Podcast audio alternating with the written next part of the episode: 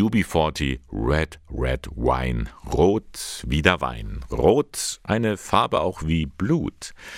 Eine Farbe also, die viele Assoziationen weckt. Auch bei Monir Balisch.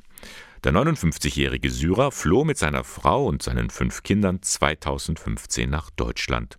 Zuvor schon ist er einigen Attentaten nur knapp entkommen. Im September 2013 kommt ein Auto vor dem Gebäude äh, in der Nacht. Das Auto explodiert, ja, und halbe die Gebäude, ganze halbe runtergefallen. Vorher ein, ein Jahr Büro in Süddamaskus äh, verbrannt. In der Nähe von Nürnberg ist der gelernte Innenarchitekt untergekommen. Er lernt dort den pensionierten Lehrer Hans Emmert kennen. Dieser erkennt sein künstlerisches Talent. Er rät ihm, seine Erfahrungen durch Malen zu verarbeiten. Ich wollte meine Gedanken andere Leute, besonders die junge Leute, ausdrucken. Weil mein Deutsch immer noch schlecht ist, war Kunst besser für mich. Und Kunst malen äh, hilft mir, meine Idee zu zeigen. Die ersten Bilder, die der Syrer in einer Ausstellung zeigt, offenbaren traurige Szenen, vor allem in Schwarztönen, unter dem Titel Syrien ohne Farben.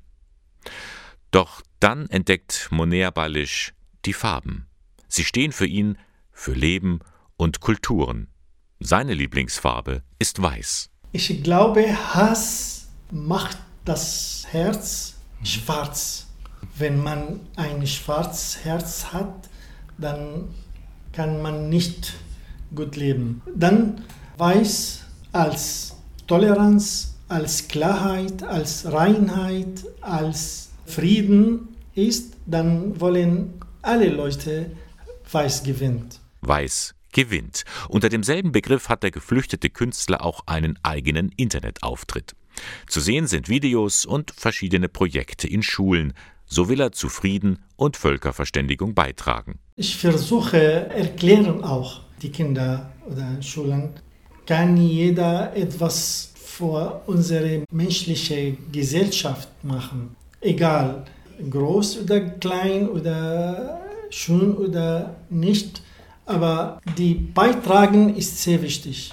Und darum arbeitet der gläubige Moslem auch sehr eng mit der Caritas zusammen, mit der er im Raum Herrieden noch im September zwei Projekte plant. Informationen dazu und zum Künstler finden Sie im Internet unter weißgewinnt.de.